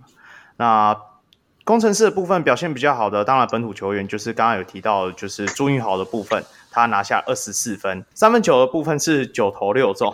那还有其他本土比较表现比较好的，大概就是剩高国豪有拿下十一分。那洋将部分，像辛巴就是拿了二十二十二十一分的二十三篮板，跟法师的二十一分。那国王的部分，相对的就是大概就是穆伦斯的二十二分十二篮板。跟汤马士的二十二分、二十七篮板。那其实这场国王的先发阵容上场时间都超过，接近都超过三十分钟左右。就除了穆伦斯打了二十八分钟，其他人都超过三十分钟。但是表现上却是输了工程师一大截。就像你们刚刚讲，就是在替补端的部分，除了上场时间都没有到很多以外，表现也没有优异。那像洪志善啊，或张文平他们。这场比赛都没有拿下任何的分数，但是他是却是替补端唯一有上场超过十分钟的替补球员。那看我我问你哦，你你自己觉得说这场比赛真的就像你们三个刚刚一直提到说，单纯只是国王表现不好，还是说其实工程师也是有做对哪些部分嘛？讲点工程师的好话嘛。你们都讲国王打太烂，而不是工工程师哪里做得好？嗯。该怎么说？我觉得，我觉得国王就像刚才水门大象刚才讲的，就是说国王的他的赛前策略是做了有好的，然后这一场他是有在做那个高低位的一些配合。那毕竟他们现在就是打双塔嘛，然后再加上 Q 就是三塔了。那他只要做一些高低位的配合，一个在高位，一个在低位，然后呃，如果辛巴。对出来，然后那你就塞给低位或者是高位这样子去做一些进攻。那呃，我觉得工程师他目前做的一个点就是说，他们目前还没有守过一三一。那我觉得一三一算是工程师最后一个大招吧，因为一三一这个防守就是辛巴完全待在禁区，因为如果是守三二或者是二三的话，辛巴至少还会去高位挡一下。那国王就是利用了这一点，让呃汤马士还有穆伦斯去做一个好的搭配。那最后这两个人一起都拿了二十二分，嗯，我觉得这个部分是做得好的。嗯、但是另一个点就是说，呃，杨敬敏他其实持续就是呃低迷嘛，低迷。对啊，对那其实我觉得李凯言这一场表现也没有很好。那最主要的是就是。呃，工程师他的转换防守真的做得非常好但那个回防。那我在 Discord 里面又是和阿森一起看的，阿森我不知道为什么他那特别喜喜欢看工程师，那明明是钢铁人里，那对每次都要求我在那个 Discord 上面要一起聊球这样子。那我们看见上半场李凯燕至少有三球就是三打一或者是三打二的快攻，结果他都没有办法把球放进。那还有杨敬敏有一球是放枪吧，呃，我觉得这和工程师的那个高侧翼的一个防守很非常有关，因为呃，现在目前他们就是有能力摆出一个至少场上有两个高侧翼去做一个嗯大范围的协防这样子，那让国王他没有办法在转换进攻上面拿到一些优势。另外一个点就是说他们的三二的联防的一个搭配吧。那如果他们发现国王的底线有点投的比较开的时候，他们就马上换成二三，然后如果胡顶有投开的话，就马上换成三二，这样子去做了一个轮换的话，让国王就是三分迟迟都没有办法开火吧。不过还是想要吐槽一下国王啦，就是你说真的，你工程师也不太需要做什么调整，因为别人就是没有做到一个足以威胁到你的调整嘛。国王最，我觉得国王最大的问题还是。刚才讲的就是为什么角色球员没有办法发挥这一点，我自己是这样子想啊，我对王牌球员没有太多的迷信。那既然个杨敬敏还有李凯燕打得没有那么好，呃，这一场那个国王的主要的发动点是高低位的配合，那这样的话，Ryan 如果发现杨敬敏还是没有打好的话，他应该是下半场就要开始调整一下整个出手的比例。还有那个要怎么为角色球员去创造一些空档？就我所知，如果工程师是守那个三二的联防的话，那底线会是比较空档的地方，因为辛巴他不会出来。那其实我觉得那个部分，呃，国王是可以利用高低位的配合，或者是一些 exit screen 这样子。去让一些角色球员，像是张文平或者是简佑哲这些射手，去做一些控底线空档的投射。结果大家自己猜，洪志善、张文平还有简佑哲这三个人加起来出手了几球？才三球，加起来三球，就是每人出手一球。然后洪志善那一球还不是三分，洪志山那一球好像是上来放枪吧。没关系，但是这就很 展现了一个很重要的问题啊。那外围的接应点全部都是杨敬明还有洪凯杰，嗯，但是其他角色球员他出来就只有防守和折返跑。那我不知道你派他上来的用意是什么，因为上一场我们就发现他用人太保守了嘛。那要张文平没有上，李云峰没有上，还是怎么样怎么样的？但是这一场相对来说，他有比较上更多的张文平。但是你除了要他防守有发挥之外，你进攻端也是要嘛。那其实我觉得你也不需要去期待，可能张文平或者是简佑哲会做一些可能是 dribble drive 怎么样切传这样子，不用了。就是你用高低位配合，然后去搭一些底线的空档，让这些角色球员相对来说投起来，看看有没有办法。去做到一些对工程师的威胁，但是你连这个都没有做的话，工程师就是好整以暇在等你去做一个应变了。嗯、那我觉得没有试这个是对国王来说非常可惜。啊，抱歉，我打岔一下.就是我觉得刚刚讲的角色球员没有跳出来，这个完全是正确的。那但是我觉得主因其实还是可以溯源到说杨志敏的很意外的失常。因为，哎呀，其实不要鞭尸啊！又不要不要再鞭了。我我想提观点是说，就是其实为什么例行赛的角色球员、国王角色球员可以打这么好？原因其实就是因为有杨敬敏这种吸怪机嘛，他可以在在做在边拿球的时候，可以一样会吸引协防跟包夹嘛。那这就是为什么说为什么杨敬敏打他的时候，其实角色球员的发挥其实可能会更难发挥，因为大家都知道说杨敬敏其实是需要需要球权，然后。他是需要热机的。我在看他前两节可能投不进的时候，其实我都不会觉得很担忧，因为他其实大部分都是这样，就是前一二节然后投的很烂，然后三四节热机完之后开始干进一堆很奇怪的进篮。那对，是。也就是说，我是教练的话，其实我还是会选择让他再多出手，然后等他热机完成的时候，因为这就是整个例行赛他展现出的样子嘛。他需要他他需要时间去，他需要投篮，他需要出手去让自己的状态进入这个比赛。就刚好这两场，他一热他热机的过程太久了，然后都是在第四节最后才开始，哎，他开始有进进那种中距离的跳投的那种球之类的。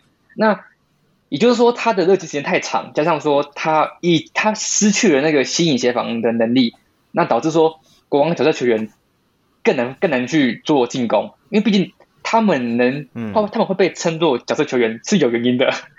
他们就是角色球员，他们是需要有人吸引空间，拉开拉开空档，然后让他们去做投射。像简佑哲，他需要有人帮他知道底下空档，如果没有的话，他就是基本上在场上就是没什么用，毕竟他防守就是那样子嘛。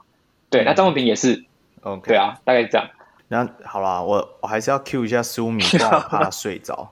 那，哎，苏米，我问你啊，如果你今天是国王，就是你今天是 Ryan 那个角色的话，你会在接下来。第三站的时候做到什么样的应对？能够让真的阻止辛巴的破坏力啊。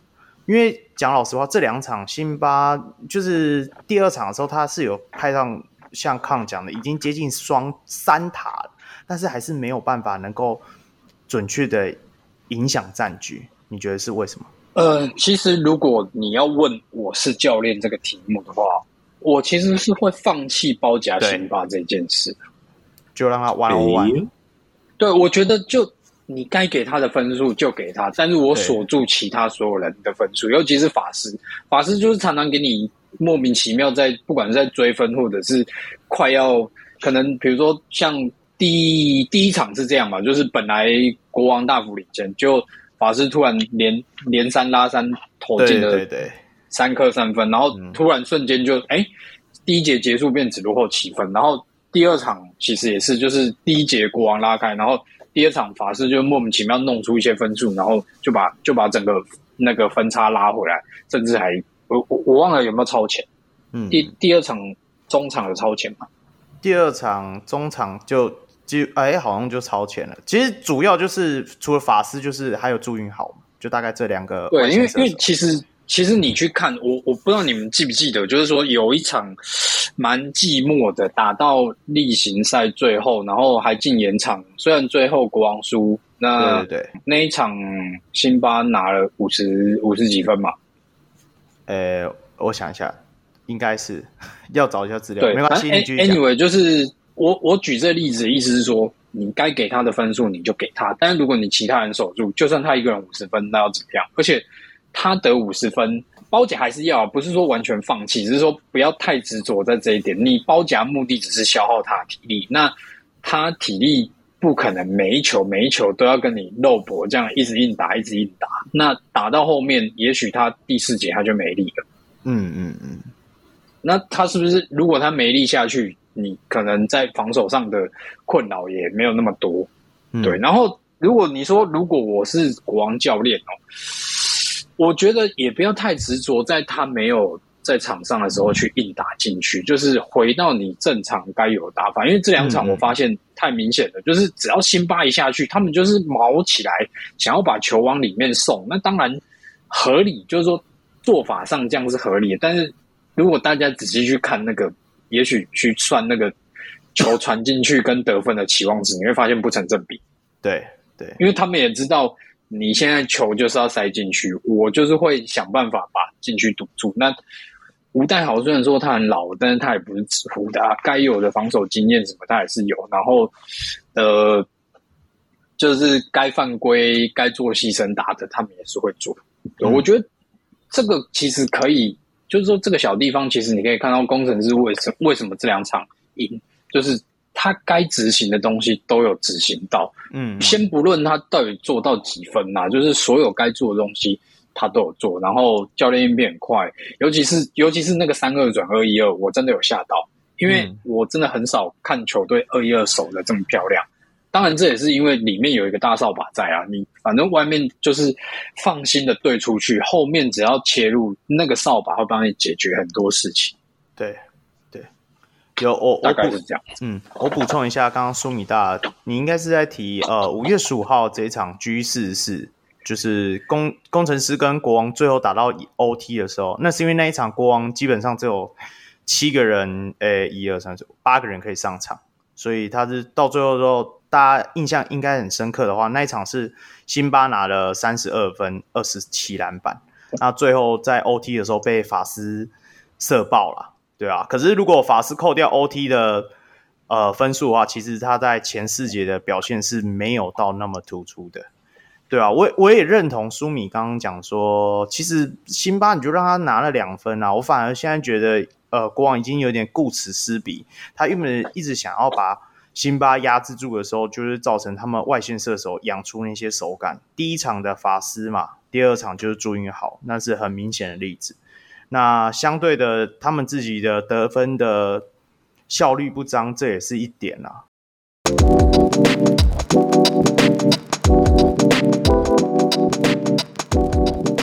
好，那既然都讲到这个部分的话，大家就那我们就来聊一下说。你们三个怎么看？说接下来国王应该有机会吗？去了吧。国王迷先，我觉得应该会拿一场回来了。那那那苏敏，你觉得他拿一场回来是、啊？对，哎，季前就是怎么讲？预测前，我就一直想说，我觉得新竹的本土可能会，因为大家都知道他们在季末的本土的，就是得分效率很好嘛。我想说到季后赛应该会失常的，那没想到失常是国王。好了，那国王迷讲一下好了，你自己觉得国王接下来有机会吗？哎，身为王国王迷啦，那我当然会希望说，就是二连胜扳回战局嘛。那当然这，这这个看起来目前看起来应该是不太可能的。那我觉得要讨论他们是不是能拿回胜利的话，其实要先讨论的是点说，那 Game Game Three 他们要摆上 Lakers 还是摆上 Mullins？嗯嗯，我对于 Mullins 的。问我的意见蛮多的啦，就是首先他第一个有协防过程的问题，然后还有他在防守沟通跟交代其实也没有到很好，有些 play 其实回过去看发现说，其实有些他该守的其实他漏掉，有些他不该守的他又会去过度协防，然后再加上他进攻上又占了很多球权，他当然有些球有些放篮是非常好的，那只是他有时候就是像我刚刚讲的，他有些转身跳投其实完全不合理，嗯嗯，那所以。但是三塔看 Q Mullins 跟 Thomas 在场上的那个效果，其实也是很明显的。就是像 Game Two 的开局，其实他们打的是真的非常漂亮。对。那因为这个三塔刚好都有外线能力嘛。对。那其实不仅能，因为这这就是为什么我会说 Ryan 在赛前的 Game Plan 其实做的不错。因为第一场 Q 的体力问题，他第二场立刻就是用 Mullins 去做修正，所以导致说 Q 其实在第二场没有那么多的体力上的问题。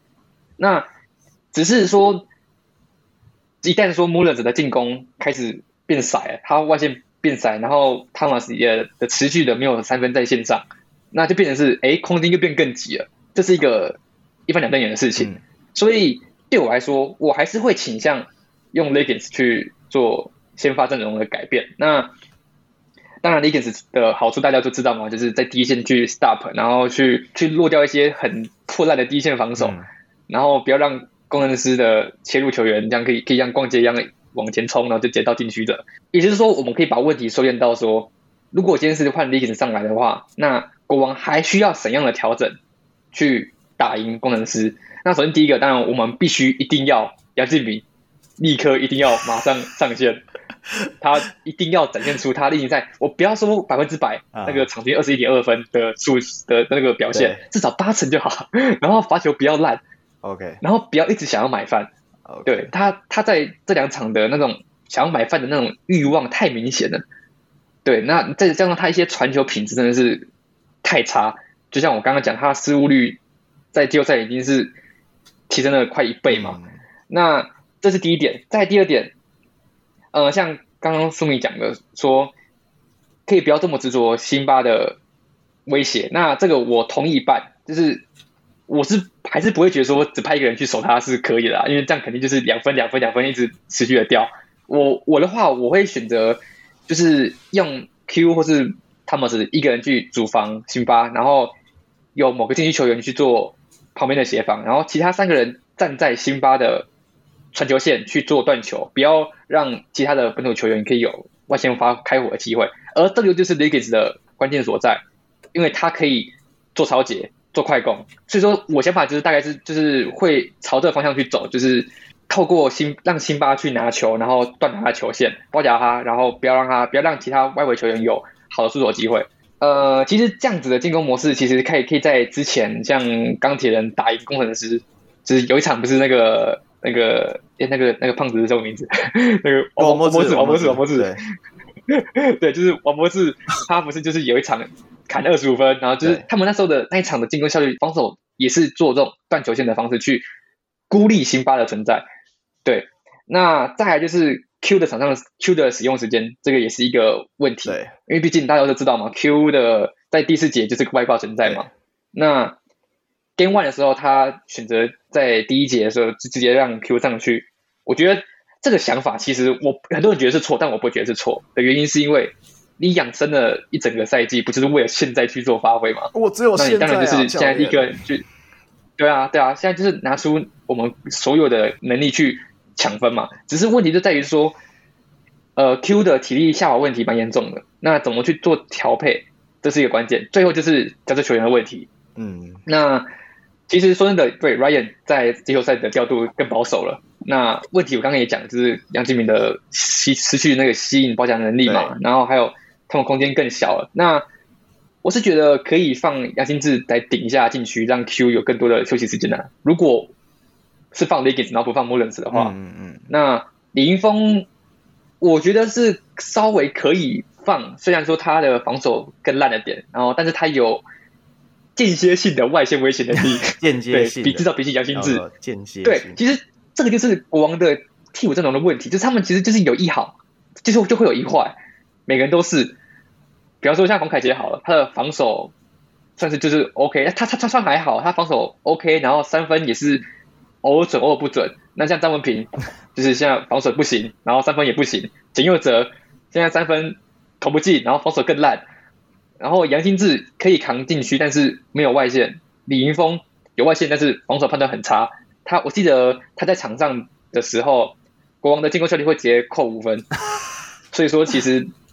对，其实其实他也没有在进攻上和防守上，嗯，呃，可以展现出更好的发挥。所以也就是说，为什么 Ryan 会选择不放角色替补阵容？其实我是能理解的，只是在调配先发体系上，还有整个球队的一些士气和活络上，其实是需要更多人来支援的。嗯，如果在如果前提是杨敬敏已经已经没救的情况下，那当然是需要更多人跳出来嘛。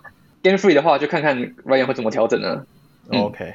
你看吧，我就说吧，王敏一定还有很多抱怨可以讲。是看，那你对这个系列赛，好吧，我总结一下吧。基本上，我觉得对国王来说，他用哪一种策略，我都觉得都没有问题。无论你是想要可能稍微放一下辛巴，可能做一下简单的包夹，然后去不让其他球员有一些好更好的出手，又或者是说让像水门大那样讲，就是。呃，让两个禁区球员去包夹，然后其他人去踩死那个传球路线，怎么样都好。现在的问题其实是国王的那个执行力有点太差，就像我们刚才讲的，那李佳瑞的部分你没有做好 scouting，然后然后你又让朱云豪投了一些 wide open 的三分，嗯，那这些不是什么攻防策略的问题，而是说你没有办法执行那个攻防的策略，嗯，那。这是国王现在目前要解决的东西，就是你这些球，你们这些球员，我我当然不是说 Ryan 教练完全没有责任，但是你连这些就是相对来说比较基本的一些攻防策略你没有做好，那你其实是很难去赢那一场球赛。就就算你的攻防策略是对的，我个人认为啦，就是毕竟都听牌了嘛，那我自己是对于杨敬敏没有什么希望了，所以因为听牌了啊。如果这是七战四四胜的一个系列赛，我是第三场，我还会选择相信杨敬敏，看一看他也会怎么样。但是你都现在已经到听牌了嘛？那你是最后一场，所以我认为你要想一想杨敬敏到底他在场上的定位该该做什么了。那除了让他消耗那个球权以外，他还能做一些什么？那我觉得，例如可能像是富邦郑文鼎最后那一球，就是让。张宗宪可以做一个空切，然后就直接得分嘛？那杨敬明他可不可以做一个 split action？就是例如像是林志杰那样挡一个张宗宪进去，那杨敬明他可不可以挡一个外线射手出来？那我们知道，就是工程师他就是铁了心要守联防，你要比防守的轮转速度，你不会比工程师快，但是如果你利用一些掩护来阻止呃工程师的防守轮转。我认为是可以的。那呃，一些外线球员和外线球员之间的一些掩护，例如是可能是 Hammer 或者是 Flare，又或者是高位接球以后的一个 Split Action，这样子看一看有没有机会创造一些底线或者是呃弧顶的空档，然后让这些角色球员去投进。也许看一看杨敬敏工程师还会不会对他的自主进攻有一点忌缠了？那如果有忌缠的话，他的掩护的效果应该是最好的那一个。OK，嗯，这样的话，我我，我可能稍微补充一个大家没有讲到的东西，就是说，呃，这有点悬，就是数字以外的东西。嗯，就是说，你看两边，其实不管工程师还是国王，两边都是没有季后赛经验的球队。对，那为什么两边就是差距这么多？尤其国王现在的问题是，他们最有经验的球员自己。状况不好的时候，但是他在场上做了什么应变？你说教练相信你，OK，给你球权什么也 OK，但是你自己的状况你自己最清楚。当你没办法得分的时候，你还可以做什么来帮助球队？不是拿了球，然后就是在那边瞎鸡巴硬干，嗯，然后让让整个球队跟着你一起，就是他。我觉得国王现在简单两个字形容就是混乱。从头乱到尾，然后进攻影响防守，防守会影响进攻，然后就是一直乱七八糟。那你回去看新竹工程师，就是呃，对对，他们他们当然打得很顺，可是你你你看，就是林宜辉，其实他在场上他就知道他自己该干什么。也许他不一定能得分，但他就是可能该他跳出来的时候，他会拿球去做他该做的事。也许他外线不好，但是他就他就知道哦，那我去篮下就是乱弄一下。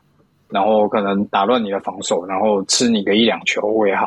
那我外线不行的时候，可能我比如说在防守上，我就是帮我队友制造空档。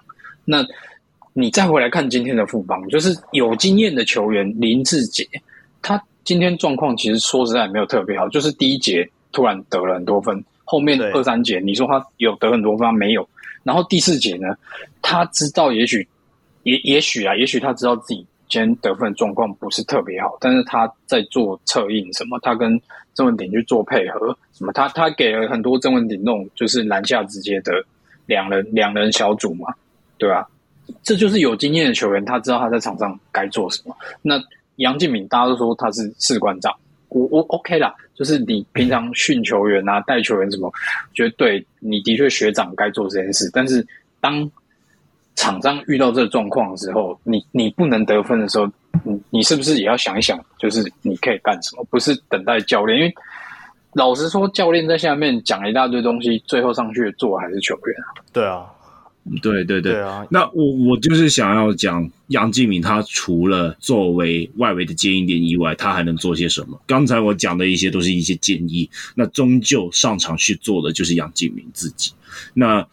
对，就是季后赛经验嘛，就是为什么，就是这东西很悬，没有没有数字可以体现，但是你你反映在可能各个球员的表现上，就是就就是可以看得出来。哎、欸，其实这个论述，我觉得我觉得蛮像当时觉得在季后赛遇到的问题，就是会有人说他自己自干不进的时候，就是应该在无球的时候做做点掩护，出去帮助队友之类的。呃，我是觉得很你很难让一个球员打了一整季，然后突然在季后赛最后一场，然后去做球风的改变啊。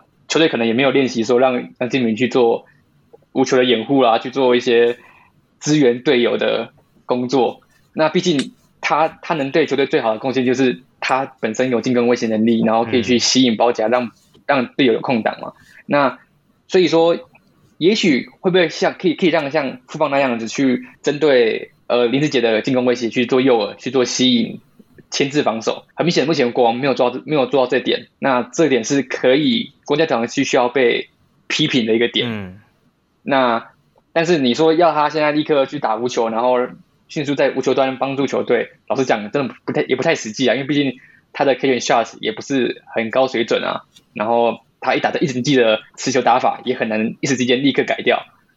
那当然了，如果他能改好，如果他能立刻在 Game free，然后做出调整的话，那当然是乐见其成。OK，只是我觉得很难呐、啊。嗯，没办法啊，就被人家听牌了、欸。那最后一战你什么也要试的啦。其实我觉得，其实你们三个讲那么多，大概一半都要抱怨杨敬明。其实我要讲一句话。对啊，我们标题已经想好了。其实，其实我要讲一句话，就是杨敬敏啊，你真的要加油啊，不然陈俊南就要跟你赌三万块了，看你会不会超过十八分。不知道啊，可以去看他们的那个影片了。他不是跟杨陈俊南赌三万块吗？差赌了啦，差赌了啦，气死了。好啦，那 今天我没想到我们四个臭皮匠聊了，我猜大概应该有两个小时吧，辛苦了。到时候我们剪烂了。然后中间还遇到了网络问题。最后，最后我们还是要 稍微提一下接下来的比赛部分的。今天录音是六月六号，礼拜一，已经礼拜二了啦。现在六月七号一点，礼拜二了。那呃，接下来比较确定的赛事就是 AG 三，在六月九号礼拜四，新北国王主场迎战那个新竹工程师嘛。那还有 BG 三，六月十号礼拜五，富邦勇士主场迎战台新梦想家。那就是看这两场会不会还有后面的 AG 四在六月十一号跟 BG 四在六月十二号的部分啊，如果没有的话，当然就是十一号跟十二号就会休息啦。我希望不要啦，我还想要再看一下，因为讲老实话，呃，我们现在跳脱于这两个系列赛，你们会觉得这个季后赛好看吗？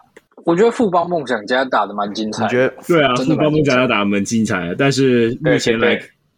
目前来看，国王还是没有让工程师做出更多的应变了。就是，对，你只要把国王拿掉的话，其实这个季后赛才好看。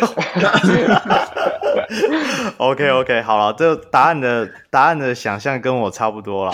那我也希望说，呃，这个系列赛能够，这个就是不管 A A 组跟 B 组能够再打个一两场啊，让让我们多看几场好。那像哎，今天最高线上收看人数有到八万八，哎，一度那个 YT 都宕机，真的是很难以想象，难以想象。好了，那难得听到苏米大跟水门大，感谢你们。接下来季后赛部分还要再麻烦你们两位了，再跟我们一起讨论。哎，我我们平常那个群主，只要有比赛完之后，哦，他们三个都会狂聊。聊到我完全无法插话，我想说你们在这个群组里面聊那么多，节目上还能够讲什么？靠，还是讲了两个小时，好吧，算你们厉害，算你们厉害。好，后面如果还有机会，一定会再邀请你们两个上来。OK，那节目也到了尾声，最后宣传一下我们小人物的专属会员方案。国际小人物可以上 Patreon 搜寻，那台湾小人物可以上啧啧平台加入会员，就可以获得我们专属的讨论区，也能够收听那 Patreon 会员特辑。收益部分除了会制作纪念品给上节目的来宾之外，也会运用在录音软体的维护，让我们能够制作出更好的节目。那同时每月也会捐款给门诺医院运动防护的治疗专案。那小人物上来在此邀请大家一起回馈台湾的基层运动防护，每月六十元，让你的篮球观点更多元。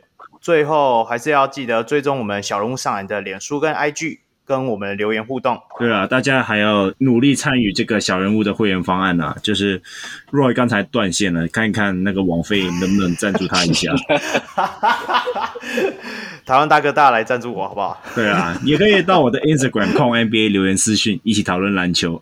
最后，我是驻中立非理系乡民小卢 Roy，我是专业键盘看球的香港小吴控，哎，我是勇士之友秀敏，我是季后赛非常失望的国王球迷水门。好了，那谢谢大家，我们下回再见喽，拜拜，拜拜。拜拜。